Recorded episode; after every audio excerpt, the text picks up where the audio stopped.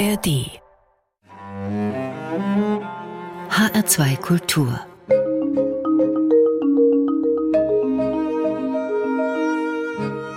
Doppelkopf der Doppelkopf in H2 Kultur. Mein Name ist Daniela Baumeister. Ich freue mich sehr auf das Gespräch mit Dr. Kechi Madubuko, promovierte Soziologin, Diversity-Trainerin, Buchautorin, Moderatorin in Fernsehen, auf Fachveranstaltungen, ehemalige Spitzensportlerin. Sie ist eine der wichtigen Stimmen in Hessen. Und ich freue mich sehr. Guten Tag und danke, dass Sie Zeit für uns gefunden haben für dieses Gespräch. Ja, vielen Dank für die Einladung. Wenn man Ihnen eine Mail schreibt in diesen Tagen, dann bekommt man erstmal eine freundliche automatische Antwort, die darauf hinausläuft, ich habe überhaupt keine Zeit, ich bin ausgebucht, danke fürs Interesse. Umso mehr freue ich mich jetzt, dass Sie für uns eine Ausnahme machen. Sind Sie mit Ihren Diversity- und Empowerment-Trainings gerade besonders gefragt, weil die Zeit sich auch gerade so rasant verändert? Ja, es ist tatsächlich so, dass sich in den letzten zwei Jahren das Thema, wie gehe ich mit Rassismus um, überhaupt die Bereitschaft auf das Thema zu schauen, äh, extrem gestiegen ist. Das freut mich einerseits. Äh, andererseits bin ich natürlich nur eine Einzelperson, bin kein Team, kein Institut und komme da natürlich auch relativ schnell an meine Grenzen. Was heißt das? Ja, das heißt ganz konkret, dass ich jetzt äh, die Trainings und auch vor allem Lehraufträge umsetze, die ich im letzten Jahr beschlossen und äh, zugesagt habe. Aber sowas muss natürlich konzipiert werden. Heißt das, dass Sie Ihre Arbeit einfach auch sehr umstellen müssen, weil wir vielleicht auch sensibler werden diesen Themen gegenüber? Ich muss mir natürlich immer überlegen, wie äh, vermittle ich die Sachen ähm, entsprechend der Zielgruppe. Das heißt, wenn ich mit äh, Lehrpersonal arbeite, arbeite ich natürlich anders, als wenn ich mit ErzieherInnen arbeite oder wenn ich mit Studierenden arbeite. Meistens ist es auch unterschiedlich viel Zeit da, was auch bedeutet, äh, dass ich gewisse Sachen länger oder intensiver machen kann oder weniger intensiv. Heißt das, wir müssen eigentlich mit der Erziehung, mit unserem Blick auf die Welt, mit unserem Blick auf um uns herum und auf unsere Gesellschaft noch eigentlich viel früher anfangen, als wir das bisher getan haben? Ja, also das Buch ist auch im Zuge dieser neuen bewussten Wahrnehmung von Rassismus als gesellschaftliches Problem entstanden. Und wir haben uns da auch gezielt auf ähm, die Erziehung von Kindern ab drei Jahren angeschaut, weil äh, wir das Thema Dominanzkultur und rassistische Botschaften schon im Kind Kindergartenalter beginnend haben. Generell ist es äh, so, dass im vorschulischen Bereich beziehungsweise Kindergartenbereich es noch in den Anfangsstufen steckt. Diese äh, sehr, ich sag mal sehr, sehr vorherrschende Meinung, Kinder haben keine Vorurteile, ist immer noch äh, sehr weit äh, verbreitet. Auch ebenso die Vorstellung als Erzieherin brauche ich mich zu Rassismus nicht auskennen. Aber tatsächlich ist das der Zeitraum, in dem man beginnt, seine eigene Identität zu entwickeln, wahrzunehmen, was heißt es, Mädchen zu sein, was heißt es, Junge zu sein, was heißt eigentlich die Bedeutung von Merkmalen wie Hautfarbe oder äh, Religionszugehörigkeit, wie wird jemand anders behandelt, wenn er ein Kopftuch trägt, trägt. All das nehmen Kinder ja schon ab drei Jahren auf, wenn sie beginnen zu sprechen und auch Unterschiede zu bemerken und sich zu sozialisieren. Was machen Sie denn ganz konkret? Kinder sind sensibel, sie nehmen die Unterschiede in ihrer Umwelt sehr genau wahr. Was tun Sie, dass daraus eben keine Vorteile werden? Ganz zentral ist natürlich die Vorbildfunktion der Erwachsenen. Also man sollte zuerst einmal reflektieren, was man selber an Vorurteilen verinnerlicht hat und praktisch permanent den Kindern vorlebt. Das zeigt sich daran, wie man sich anderen Menschen gegenüber verhält, welche Kommentare man anderen Menschen gegenüber zeigt, welche Wörter man für bestimmte Menschen benutzt und für andere nicht.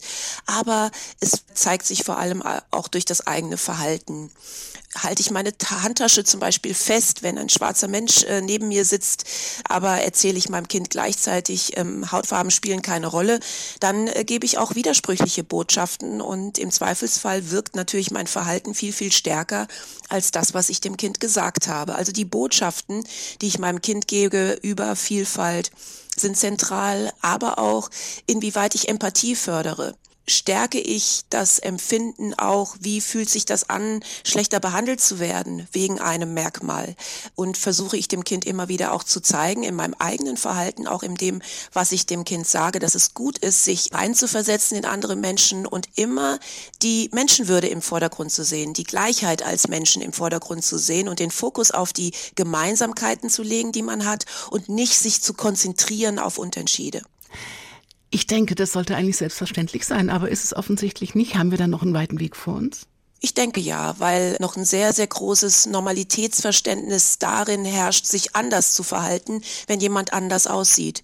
Äh, solange wir das noch äh, abarbeiten und vor allem auch viele rassistische Botschaften noch als normal empfinden, haben wir noch viel zu tun, ja. Welche Botschaften sind das? Also das sind ja oft auch ganz subtile Sachen, die aber eine große Außenwirkung, eine große Wirkung haben. Es beginnt einfach damit, äh, mit welchen Geschichten wir uns umgeben. Also ich habe im Zuge meiner Recherche immer wieder Bücher gefunden, in denen in den Geschichten äh, deutlich wurde, äh, beziehungsweise die Botschaft steckte, weil jemand anders war, muss er mehr leisten, um Anerkennung zu bekommen. Oder es ist ein Makel, eine andere Hautfarbe zu haben. Oder gewisse Rollenbilder werden immer ganz klar an Menschen verteilt, die der Dominanzgesellschaft angehören, die christlich geprägt sind, weiß sind, äh, deutsche Namen tragen. Das sind diejenigen, die zivilisiert sind, die äh, tolle Jobs haben, die Rechtsanwälte, Ärzte etc. sind. Und andere Rollenmuster werden immer an ganz bestimmte Personen vergeben. Das alles kommt bei den Kindern an und das merken sich auch Kinder, dass man dann auch schon im Kindergartenbereich Bereich dann solche Sachen erlebt, wie Kinder, die dann mit vier Jahren sagen, ich gebe diesem Kind hier nicht die Hand, weil das ist ja ein Asylantenkind. Das zeigt, dass selbst wenn man nicht explizit sagt, das ist etwas, der ist anders, der ist äh, weniger wert, es kommt bei den Kindern an und vor allem auch bei den Kindern, die äh, auf diese Art und Weise immer wieder gezeigt werden. Wir haben auch viele problematische Kinderlieder, wir haben problematische Kinderbücher. Bezeichnungen, die ganz selbstverständlich verwendet werden. Sie kommt einerseits bei den Kindern an, die der Dominanzgesellschaft angehören, die benutzen das dann auch im Spiel, die grenzen dann auch entsprechend aus oder hänseln dann auch auf dessen Grundlage, dass du nicht auf die Schaukel darfst, weil du eine andere Hautfarbe hast etc. oder eine schmalere Augen hast oder eben umgekehrt, dass man erlebt, weil man eben schmalere Augen hat oder eine andere Hautfarbe, im Spiel ausgegrenzt zu werden. Leben das die Eltern vor oder die Erwachsenen im Allgemeinen oder finden die Kinder das eben in dem, womit sie sich beschäftigen, in Kinderbüchern, in Filmen, in Serien, in Gesprächen, Spielzeug?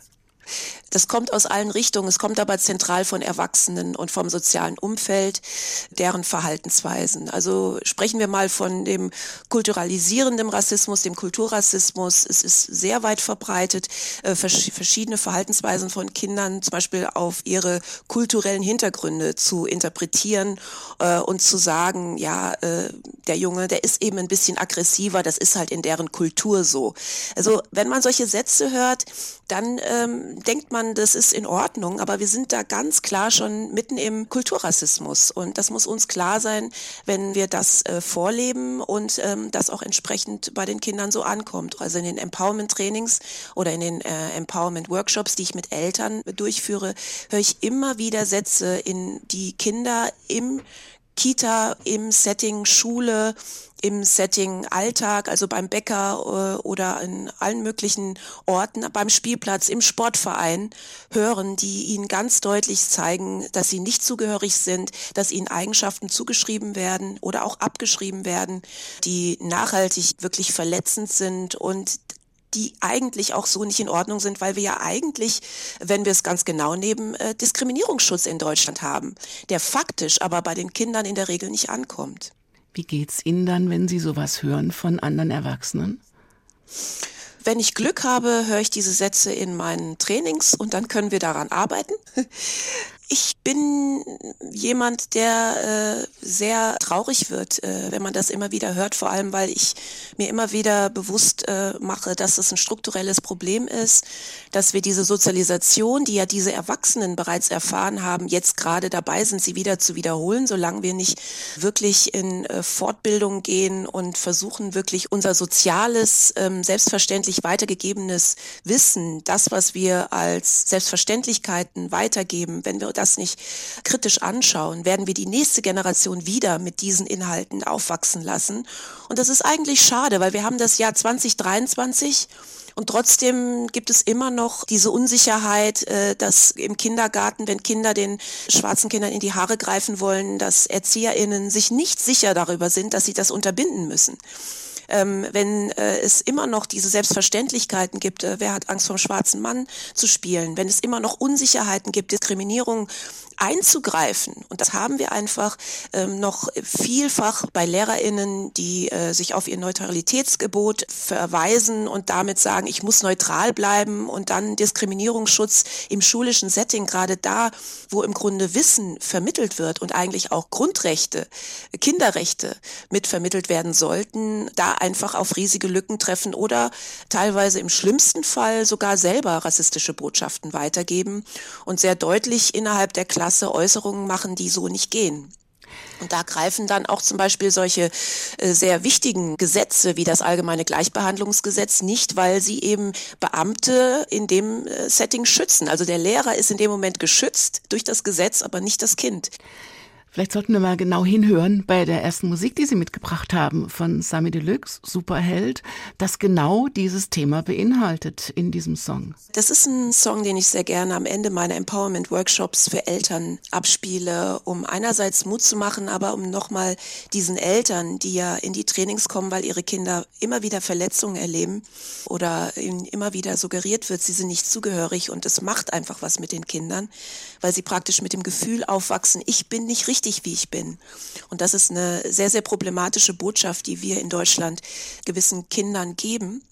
Dieses Lied spricht genau aus der Perspektive eines Vaters, der mit seinem Sohn spricht und ihm sagt, mit dir ist alles in Ordnung. Du bist ein Held, genauso wie alle anderen auch. Und das ist ganz, ganz wichtig im Kontext von Empowerment, diese Botschaft den Eltern wiederzugeben, damit sie das auch ihren Kindern wieder weitergeben können. Viele Leute können sie nicht vorstellen und wissen nicht, was es heißt, wenn dein Sohn neben dir im Bett liegt und dir sagt, er wäre gerne weiß und du weißt, alle seine Superhelden sind weiß, von Harry Potter hin zu Luke, aber glaub mir, würden die dich persönlich kennen, würden die aussehen wollen wie du, doch ich weiß es dass es manchmal nicht leicht ist, braun zu sein, wenn die Mehrheit hier weiß ist. Und man schaut sich um und vergleicht sich, fühlt sich alleine und ist verzweifelt. Ich hab's um meinen Leib erlebt, aber haben mit der Zeit gelernt, dass die Zweifel und der Schmerz mit den Jahren vergehen. Du erkennst deinen eigenen Wert, aber bis dahin wär ich so gern dein Superheld. Dein Superheld mit brauner Haut aber ich kann nicht durch die Lüfte fliegen, kann aus den Händen keine Blitze schießen. Aber was ich kann, zu dir da zu sein und die versprechen, dich zu lieben. Denn viele Leute können sie nicht vorstellen und wissen nicht, wie es ist. Wenn man als brauner Junge in einem weißen Land aufwächst und irgendwas vermisst, was du eh nicht kriegst, weil du oft wie der Einzige bist. Und ab und zu wirst du gedisst, aber glaub mir, nein, besser noch, Baby, glaub an dich. Und du kannst alles schaffen, was du willst, doch ich weiß es dass es manchmal nicht leicht ist, anders zu sein, wenn die Mehrheit die gleich ist. Und man schaut sich um und vergleicht sich, fühlt sich alleine und ist verzweifelt. Ich hab's an meinen Leib erlebt, aber bin meinen Weg gegangen, bin kein Superheld. Bin nur ein einfacher Mann, der für dich da sein wird sein Leben lang, aber trotzdem wär ich so gern dein Superheld. Dein Superheld mit brauner Haut aber ich kann nicht durch die Lüfte fliegen, kann aus den Händen keine Blitze schießen. Aber was ich kann, zu dir da zu sein und die versprechen, dich zu lieben, dich zu lieben. Down, down, down, down. Yeah, yeah, yeah, yeah.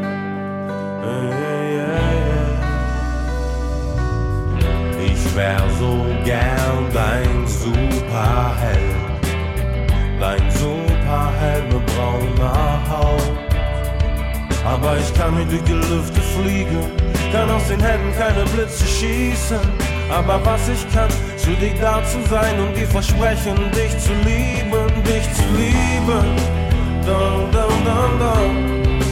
Yeah, yeah, yeah, yeah. Mm-hmm. Dich zu lieben, dich zu lieben. Dum, dum, dum.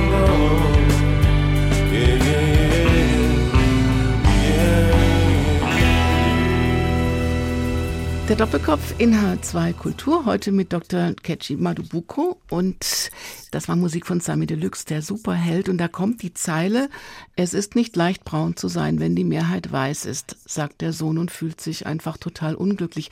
Sie sind in Gießen geboren, haben Sie auch so eine Erfahrung aus der Kindheit, zu wünschen, weiß zu sein? Ich bin, was meine biografische Erfahrung angeht, sehr zurückhaltend. Ich weiß allerdings unabhängig von mir und auch dank neuester auch Erhebungen des Afrozensus, dass Verletzungen, ähm, die schwarze Kinder erleben, selbstverständlich etwas strukturelles und weit verbreitetes ist. Es gibt dazu ähm, viele, viele Erkenntnisse, Studien, die bisher wenig beachtet worden sind. Aber wir haben inzwischen eine statistische Sicherheit, dass ähm, 50 Prozent aller afrikanisch-diasporischen Menschen im Bildungssystem Diskriminierung erleben. Dazu brauche ich gar nicht mal in meine Geschichte zu gehen, mhm. um das zu untermauern. Ich frage mal ein bisschen andersrum. Wenn man Ihre Biografie liest und ein bisschen über Sie recherchiert, dann liest man auch einen Satz wie, Sie war eine der ersten schwarzen Moderatorinnen beim Musiksender Viva. Stört Sie das? Nein, das ist ein Fakt. Und ich bin auch stolz darauf. Also ähm, ich habe zu dem Zeitpunkt eine Rolle ausgefüllt, die mir gar nicht so bewusst war. Ich war Anfang 20 und habe mich einfach unglaublich gefreut, aus Tausenden von Bewerbern ausgewählt zu sein. Und als ich dann aber auch wieder in sozialen Umfeld Rückmeldungen bekam, habe ich gemerkt, dass es für andere Menschen was unglaublich Wichtiges war. Jetzt haben wir auch mal eine Repräsentanz, eine schwarze Frau im Fernsehen. Und zu dem Zeitpunkt, 1999, gab es tatsächlich nur mich und Mo Assumang und Arabella Kiesbauer, wir drei. Wenn man sich das einfach überlegt, heute hat sich das deutlich verändert, aber es war äh, zu dem Zeitpunkt was Außergewöhnliches, dass man einen schwarzen Menschen sieht, wenn man selber schwarz war. Muss man das denn heute noch extra erwähnen? Nein, wie gesagt, das ist ja gut 24 Jahre her und in 24 Jahren hat sich das auch verändert. Aber Repräsentanz, ähm, ich sag mal im politischen Raum, ist immer noch sehr minimal. Wenn wir uns überlegen, wie hoch der Anteil von Menschen mit Migrationshintergrund in Deutschland ist, der liegt so bei 25 etwa. Dann in die Parteien schauen, da ist es nicht so, dass 25 Prozent aller Menschen mit Mandat äh, Migrationshintergrund haben. Oder auch in den Medien nach wie vor heute wenn wir uns ModeratorInnen anschauen, haben wir den Anteil von Menschen mit Migrationshintergrund auch immer noch nicht in den Redaktionen oder in den, ähm, ja, ich sag mal, sichtbaren Leitungspositionen im Medienbereich sind immer noch nicht unbedingt migrantisch besetzt. Also wir haben hier immer noch ein Gefälle, an dem man noch arbeiten muss. Aber wie gesagt, damals war das noch ein richtiger Knaller. Sie waren auch lange Spitzensportlerin. War das im Sport eigentlich anders? Hat der Sport ein etwas diverseres Umfeld auch damals schon gehabt? Ich bin international gestartet. Ich war beim Weltcup, ich war beim Europacup und äh, natürlich, das ist ein internationales Setting. Beim Deutschen Leichtathletikverband äh, habe ich mich sehr wohl gefühlt. Ich habe auch dort die Möglichkeit gehabt, ähm, schon als 15-, äh, 16-Jährige durch ganz Deutschland zu reisen und auch teilweise durch Europa zu reisen. Und ähm, das waren wirklich ganz, ganz tolle Settings, mal aus einer Kleinstadt dann in Johannesburg zu sein oder in Moskau. Von daher würde ich sagen, dass im Sport die Leistung gezählt hat. Das ist ein Raum, äh, in dem ich mich sehr wohl gefühlt habe und auch schöne Erinnerungen habe. Weil es einfach auch mehr Menschen gab, die anders aussahen im Sport? Nein, das ist ein, also nicht alles hat in erster Linie damit zu tun, ob ich Rassismus erlebe oder nicht. Es war einfach ein Ort, wo ich mit dem, was ich an Talent und an Fähigkeiten mitgebracht habe, auch Erfolge äh, erlebt habe, wo ich meine Höhen und Tiefen erlebt habe und wo ich sehr, sehr wichtige und nette Menschen kennengelernt habe. Es war einfach ein Raum, in dem ich äh, schon primär ein Individuum sein konnte und äh, das ist immer schön. Also das ist immer auch sehr extrem davon abhängig sollte man auch allen Kindern wünschen können. Wann wussten Sie, dass Sie das, was Sie heute machen, nämlich eben auch in diesem Bereich ganz offensiv in die Öffentlichkeit gehen und diese Trainings anbieten und einfach Aufmerksamkeit einfordern?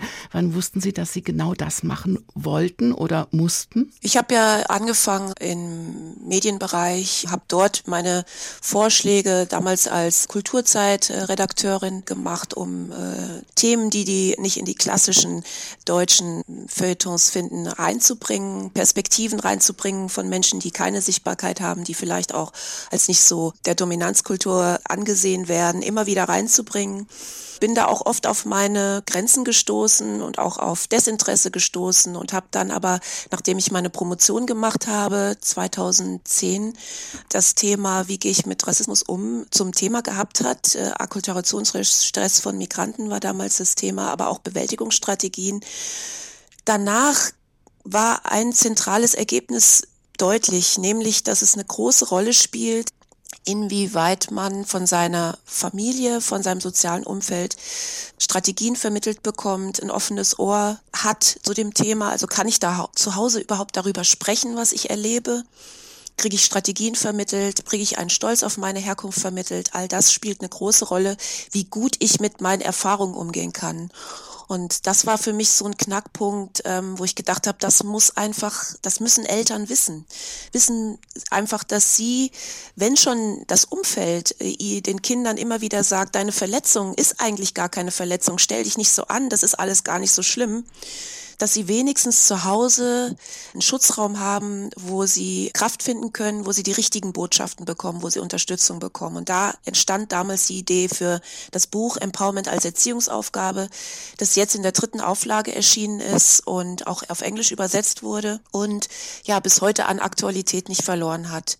Also das war im Grunde so der Wechsel, wo ich gedacht habe, okay, das erste war nur eine Promotion, um meinen Doktortitel zu bekommen, aber jetzt geht es darum, dass das, was an Wissen da ist, muss rausgehen in die Welt. Die Menschen, die Eltern müssen wissen, dass sie zentral sind, ähm, darin ihre Kinder zu unterstützen, was sie im Alltag, in der Schule, im Umfeld erleben. Wir kommen zur nächsten Musik, die kommt von Mary J. Blige und heißt Be Happy. Ist es denn manchmal gar nicht so leicht mit diesem glücklich sein wollen oder glücklich sein können? Ja, es wird einem natürlich äh, schwer gemacht. Deswegen sind Empowerment-Räume sehr, sehr wichtig. Orte, wo man die Rückmeldung bekommt. Ich bin nicht reduziert auf mein Kopftuch, ich bin nicht reduziert auf meine Hautfarbe, sondern ich bin einfach ich. Und diese Räume sind Empowerment-Räume. Für die mache ich mich stark. Man nennt sie auch Safer Spaces. Und diese Safer Spaces äh, helfen einem, immer wieder Kraft zu tanken und vielleicht auch einfach mit sich selber glücklicher zu sein und die Verletzungen zu verarbeiten.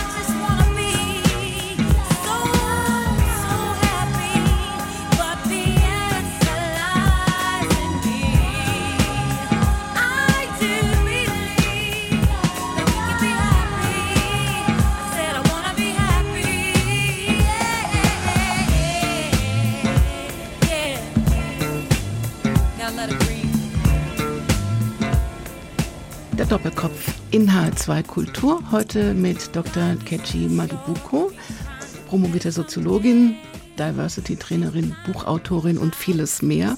Wir haben jetzt schon eine ganze Menge gehört über Empowerment. Ist denn so eine Musik, die wir eben gehört haben von Mary J. Blige, ist es auch etwas, was einfach so ein Gefühl vermittelt, das schaffen wir?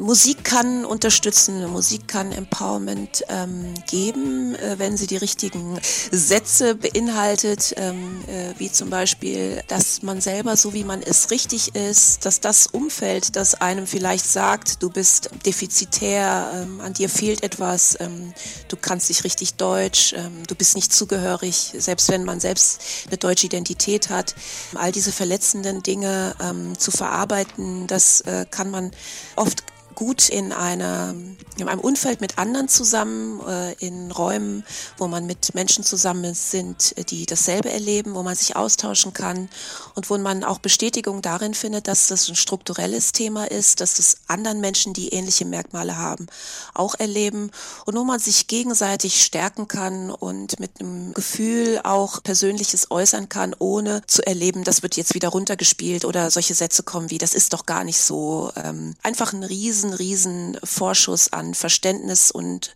hat und Vertrauen auch hat, Dinge zu äußern.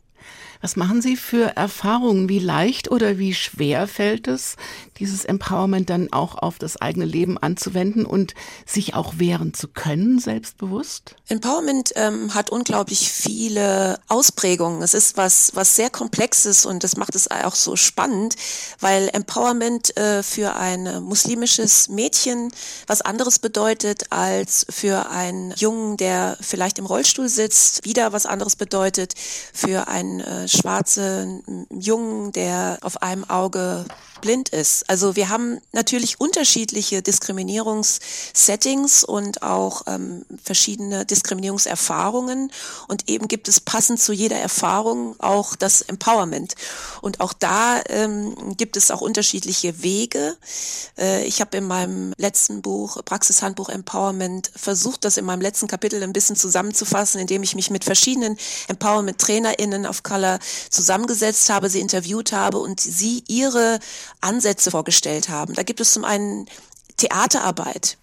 Da gibt es die Möglichkeit also durch ähm, verschiedene Theaterformen aus dem Setting von Theater der Unterdrückten selber mal in eine andere Rolle zu schlüpfen und rauszuarbeiten, wie ist es eigentlich, wenn ich verschiedene Strategien ausprobiere.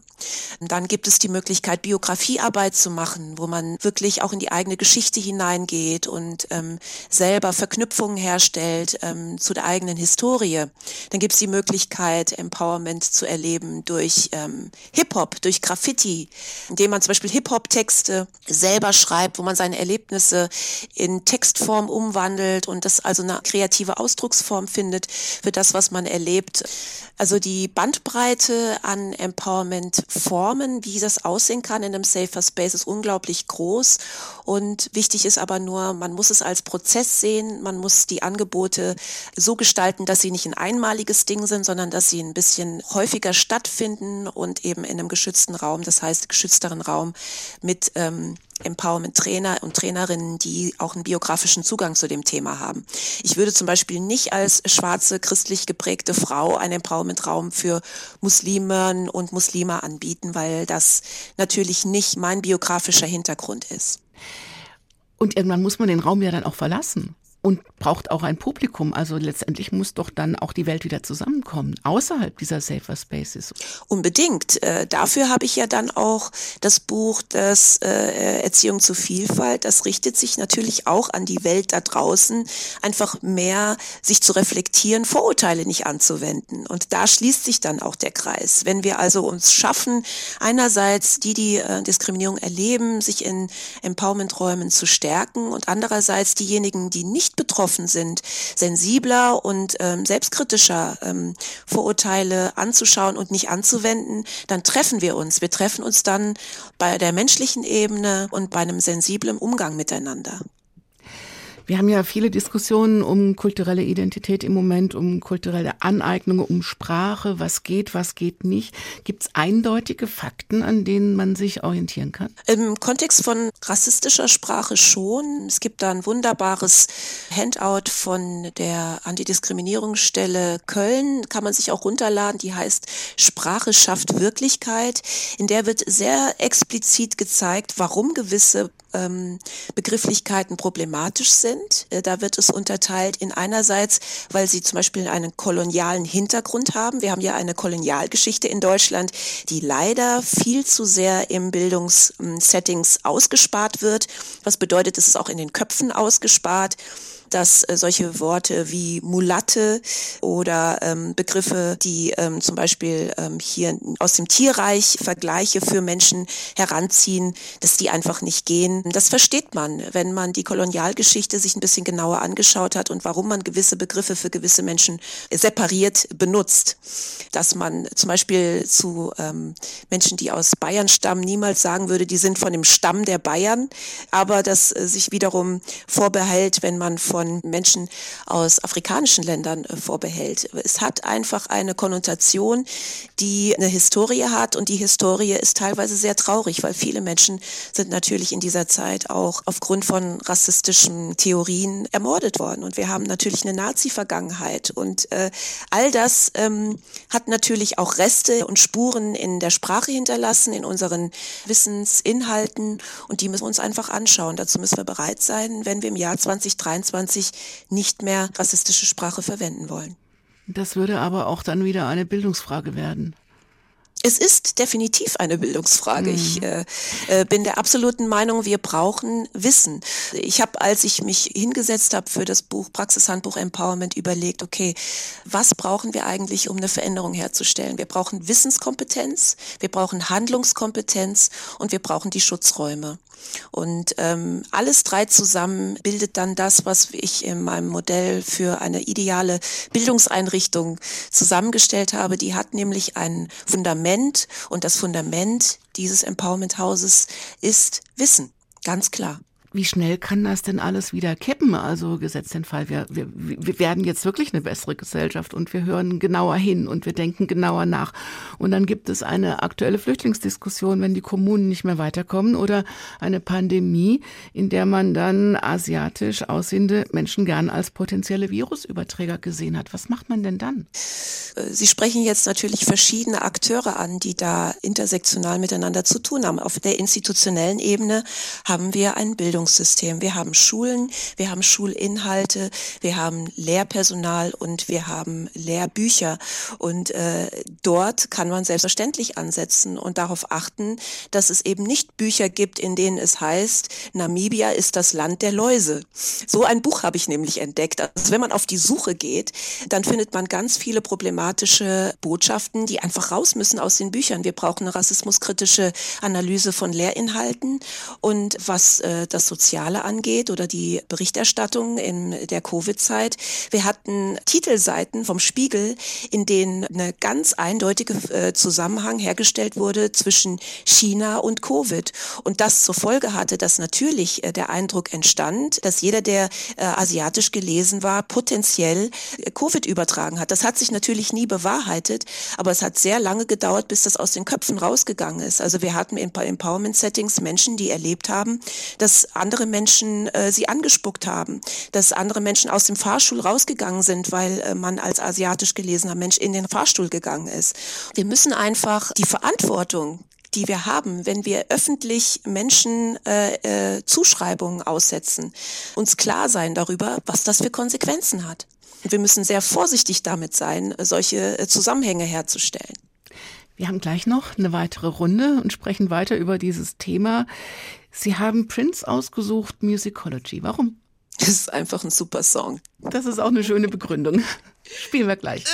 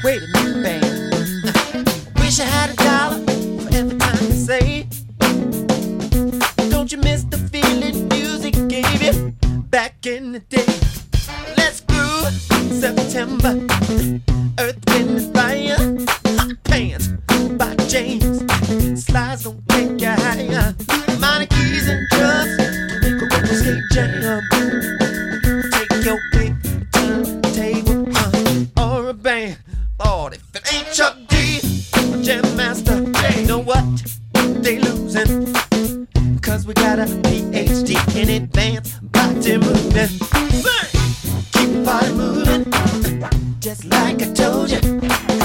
Keep the old school joint for the true funk soldiers. Musicology.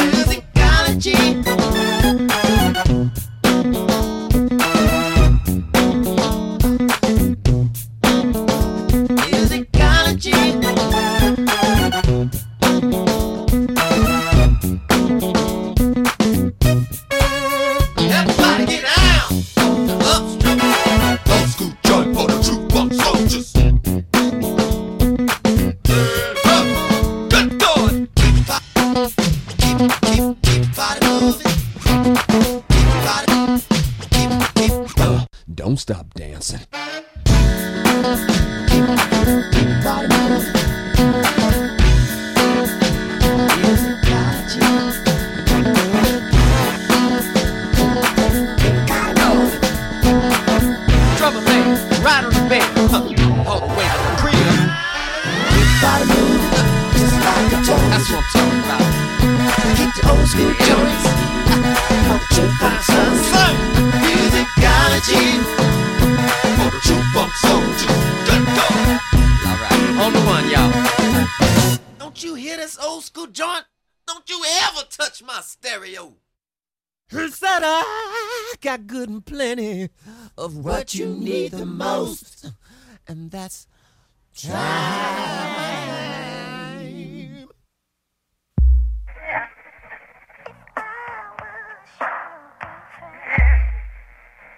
Uh, watching now.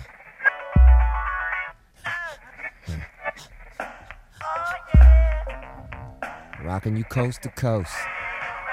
Hips and lips, chips and whips. Der Doppelkopf heute mit Dr. Nkechi Madubuko und Daniela Baumeister.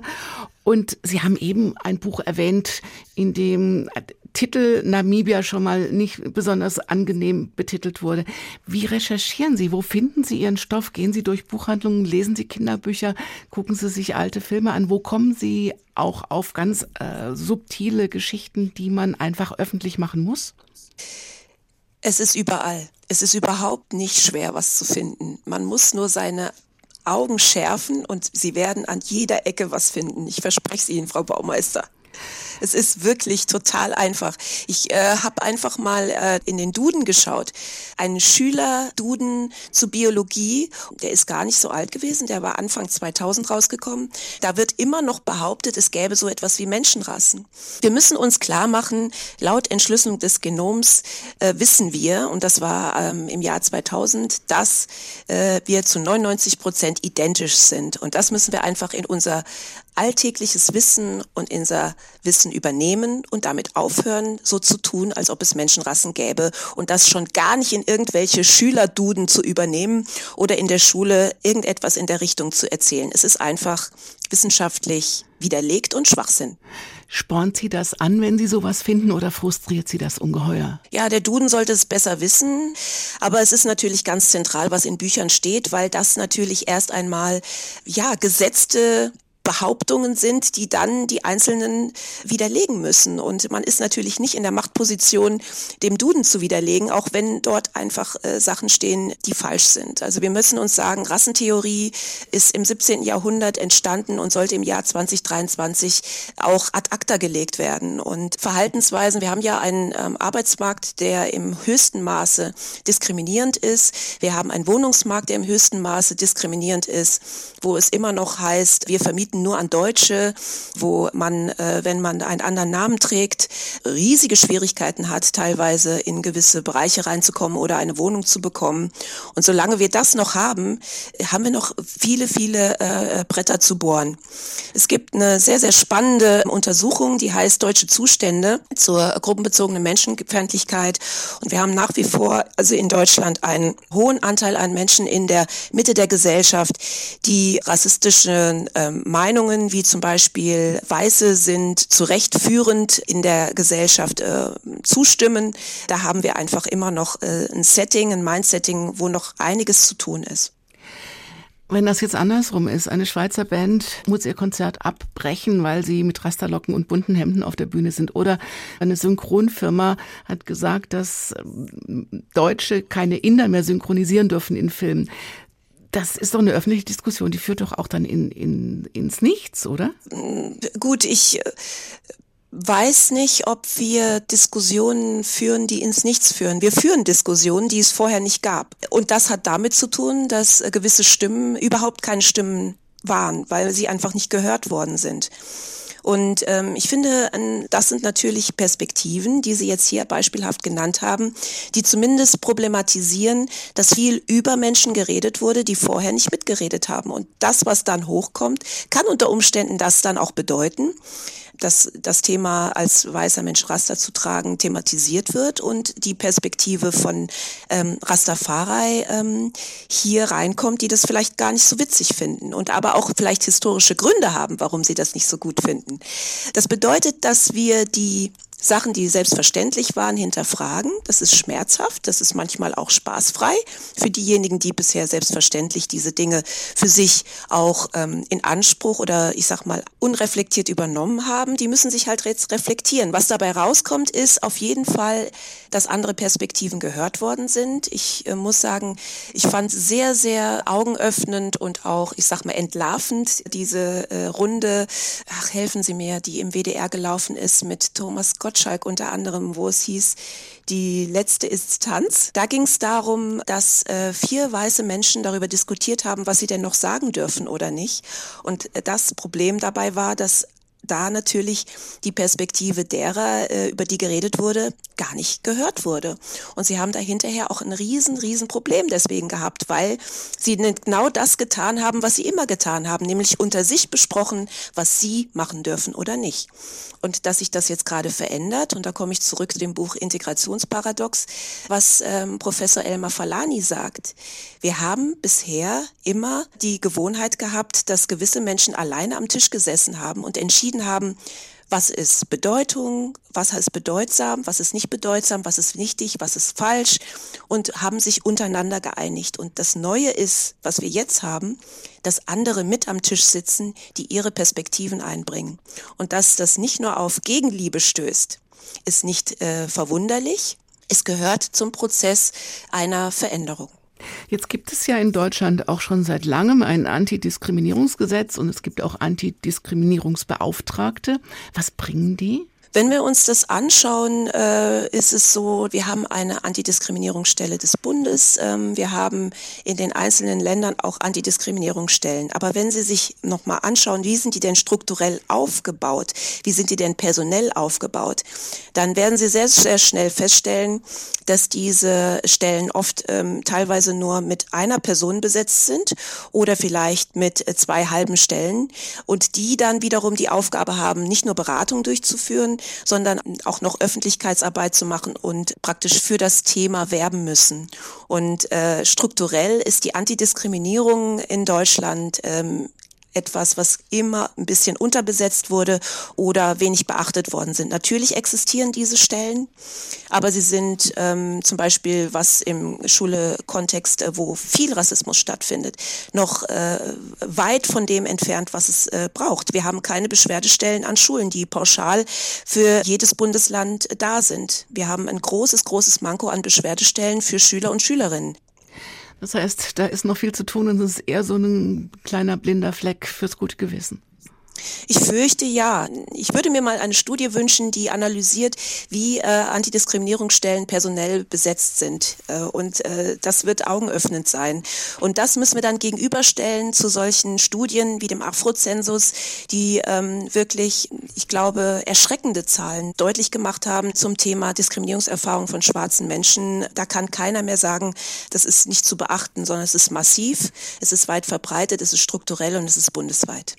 Wie weit sind wir denn schon auf dem Weg, wenn Sie jetzt Ihre eigenen Vorstellungen von Vielfalt mal als Maßstab nehmen? Sind wir da schon weit gekommen oder haben wir da noch einen sehr weiten Weg vor uns?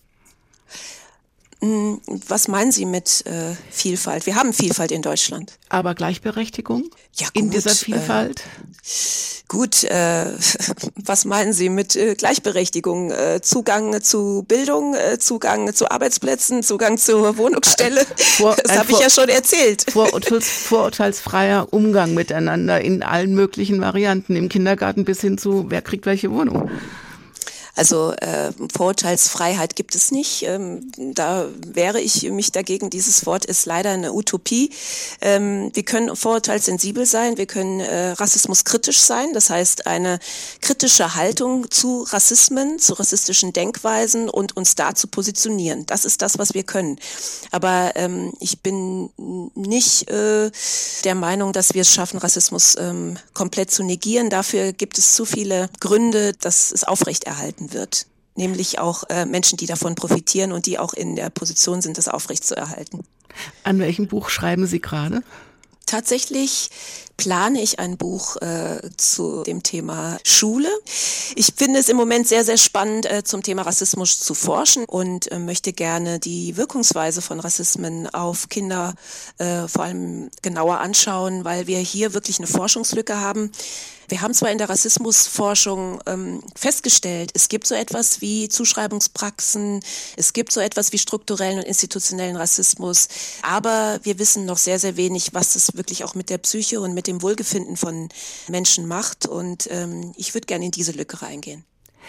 Ich wünsche Ihnen dafür alles Gute und ich hoffe, dass diese Sendung oder Sendungen wie diese Sendung ein ganz kleines bisschen auf diesem Weg auch was bewirken. Ja, ich hoffe das auch. Ich bin, was das Thema auch, äh, nicht äh, per Zufall bei dem Empowerment gelandet, weil ich glaube, einerseits Rassismen zu erleben ist unglaublich verletzend, aber wichtig ist natürlich, wie können wir in die Veränderung gehen, wie können wir in die Heilung gehen und wie können wir auch zueinander finden. Äh, ich bin sehr dafür, auch vor allem Menschen, die nicht von Rassismus betroffen sind, äh, für das Thema zu begeistern, weil sie natürlich auch eine zentrale Rolle darin spielen, eine äh, Gesellschaft, die auch rassistisch geprägt ist, zu verändern. Da passt der letzte Titel dazu. Da geht es nämlich ums Durchhalten. Hold on von Dwele. Warum haben Sie das ausgesucht? Es ist tatsächlich eins meiner Lieblingssongs. Ja. Sehr, sehr schöne Musik mit viel Seele. Vielen Dank, Dr. Kechi Madubuko, für das Gespräch im Doppelkopf. Vielen Dank und Ihnen alles Gute. Ihnen auch. Dankeschön. Mein Name ist Daniela Baumeister. Machen Sie es gut.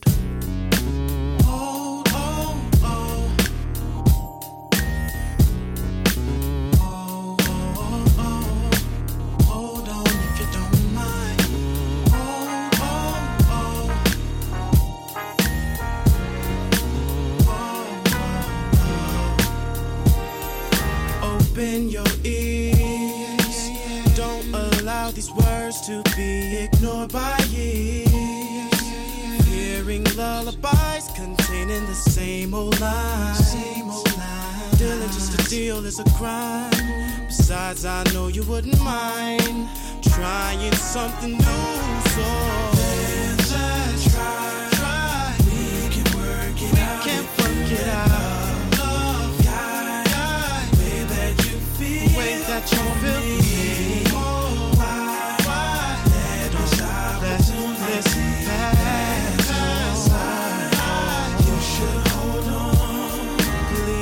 Resist. Don't resist. You let those harmonies to me escape your lips. Escape your lips. There's no need to go home just to dance alone. Dance alone. I know you can enjoy it on your own. Really, I don't see nothing wrong with you and I spending some time.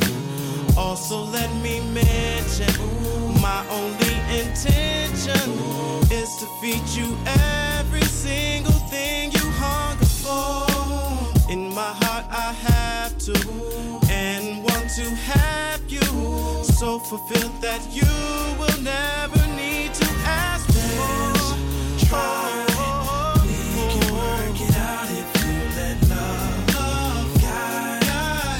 That you feel for me. Why, why? Let the silence to the tears.